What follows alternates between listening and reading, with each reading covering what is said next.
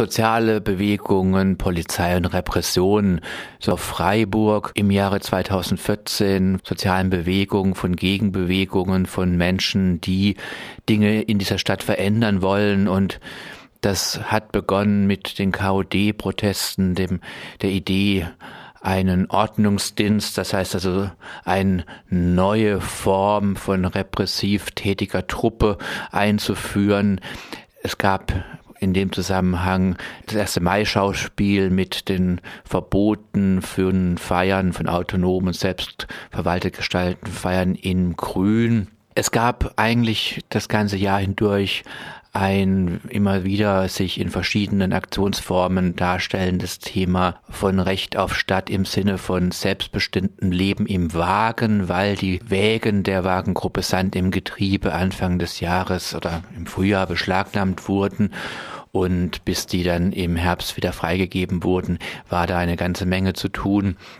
Es gab Proteste gegen fundamentalklerikale und fundamentalklerikal-faschistische Gruppen wie die Pius-Sekte und gegen Salafisten.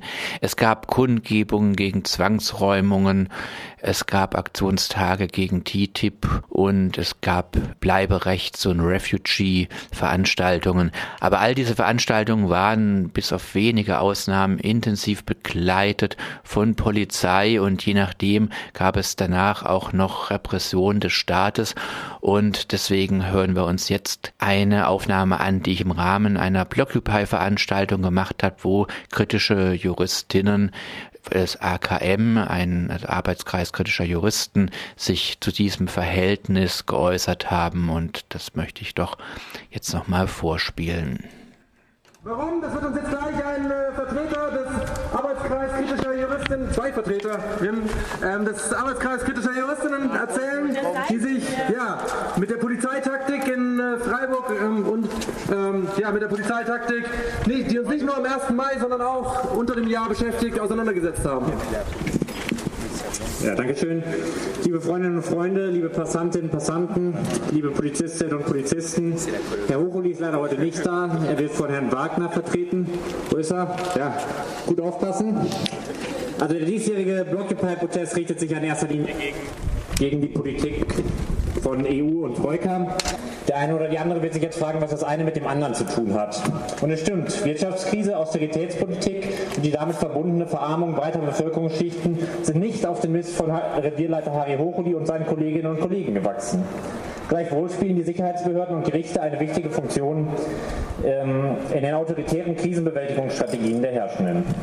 Während die Sparauflagen von EU-Kommission, EZB und IWF viele Menschen in Armut und Verzweiflung treiben, sieht sich der Protest dagegen zunehmend staatlicher Repression ausgesetzt.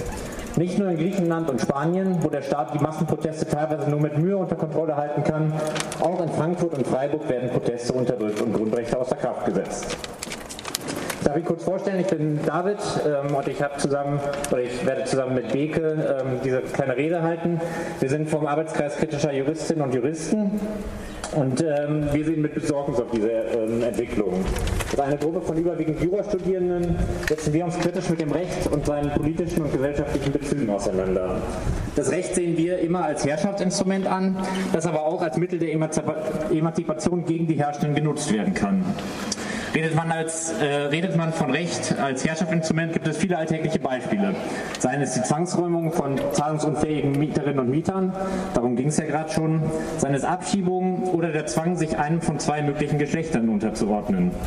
Immer wieder dient das Recht der Legitimierung und Versteigerung von Machtstrukturen und Diskriminierung. Wir wollen uns heute mit der, auf die Repression konzentrieren, denen sich soziale Bewegungen in Deutschland ausgesetzt sind. Und die hiesigen Polizeibehörden. Auch hier werden mitunter massiv Grundrechte verletzt. Jüngstes Beispiel der 1. Mai im Grün. Seit vielen Jahren findet dort ein selbstorganisiertes Straßenfest statt. Es wird getanzt und getrunken, musiziert und gespielt. Unkommerziell und, wie das bei selbstorganisierten Straßenfesten nun mal so ist, ohne Anmeldung und Verantwortliche im Sinne des Straßengesetzes. Letztlich geht es, wie bei Blockupy und den Platzbesetzungen in Südeuropa und Nordafrika, um die Aneignung des öffentlichen Raums, was dem Amt für öffentliche Ordnung offenbar ein Dorn im Auge war. Wie schon in den letzten Jahren erließ es eine Allgemeinverfügung. Diese liest sich wie eine Spaßverbotsverordnung. Musik verboten, Ausschank alkoholischer Getränke verboten, Biertischgarnituren verboten, Straßenspiele verboten, Jonglage ebenfalls verboten. Im Netz erschienen Aufrufe, sich das Fest nicht nehmen zu lassen und beim Fest selbst wurde durch das Rufen von Parolen immer wieder Kritik am Ordnungsamt geübt. Spätestens zu diesem Zeitpunkt war klar, dass das diesjährige Straßenfest auch eine Protestveranstaltung gegen die Verbotspolitik der Stadt werden würde was die Polizei jedoch nicht daran hinderte, das Feierverbot mit aller Gewalt durchzusetzen. Das Viertel wurde in eine Art Belagerungszustand versetzt, Straßen wurden gesperrt, Kreuzungen geräumt, Feiernde festgenommen. Den Instrumenten der Trommelgruppe Sambasta und dem Lautsprecherwagen der revolutionären Mai-Demonstration drohte zwischenzeitlich die Beschlagnahmung. Man muss kein Polizeirechtsexperte sein, um zu erkennen, dass dieses Vorgehen rechtswidrig ist. Selbst wenn man den engen Versammlungsbegriff des Bundesverfassungsgerichts folgt, nachdem eine Versammlung auf die Teilhabe der öffentlichen Meinungsbildung gerichtet sein muss, stand das Straßenfest oder zumindest Teile davon unzweifelhaft unter dem Schutz der Versammlungsfreiheit. Und diese Versammlungsfreiheit ist ein, Zitat Bundesverfassungsgericht, unentbehrliches Funktionselement Demokrat eines demokratischen Gemeinwesens. Ob in dieses Grundrecht eingegriffen werden darf, um ein heiteres Straßenfest von Punkt A nach Punkt B zu verlagern? Wir glauben nicht und empfehlen Herrn Hochuli und den, den Besuch der Übung im öffentlichen Recht für Anfänger dienstags 14 bis 16 Uhr, Hörsaal 10, 15, Thema Grundrechte. Die genannten Beispiele zeigen, dass, die Polizei auf keinen Grund, auf, dass der Polizei auf keinen Grund zu blöd ist, sozialen Bewegungen Steine in den Weg zu legen und sie dabei nicht selten gegen geltendes Recht verstößt. Die Argumentationsmuster ähneln dabei teilweise jenen, mit denen EU und IWF ihre Sparauflagen rechtfertigen. Während die Troika unter Verweis auf die Wirtschaftskrise soziale Menschenrechte suspendieren will, nehmen Sicherheitsbehörden soziale Proteste zum Anlass, bürgerlich-politische Rechte außer Kraft zu setzen. Während sich die Herrschenden also sonst gerne hinter dem Recht verstecken, wollen sie sich jetzt im vermeintlichen Ausnahmezustand der herrschaftseinschränkenden Funktion des Rechts entledigen. Juristische Auseinandersetzungen können ein wirksames Mittel sein, dagegen vorzugehen, reichen aber nie aus.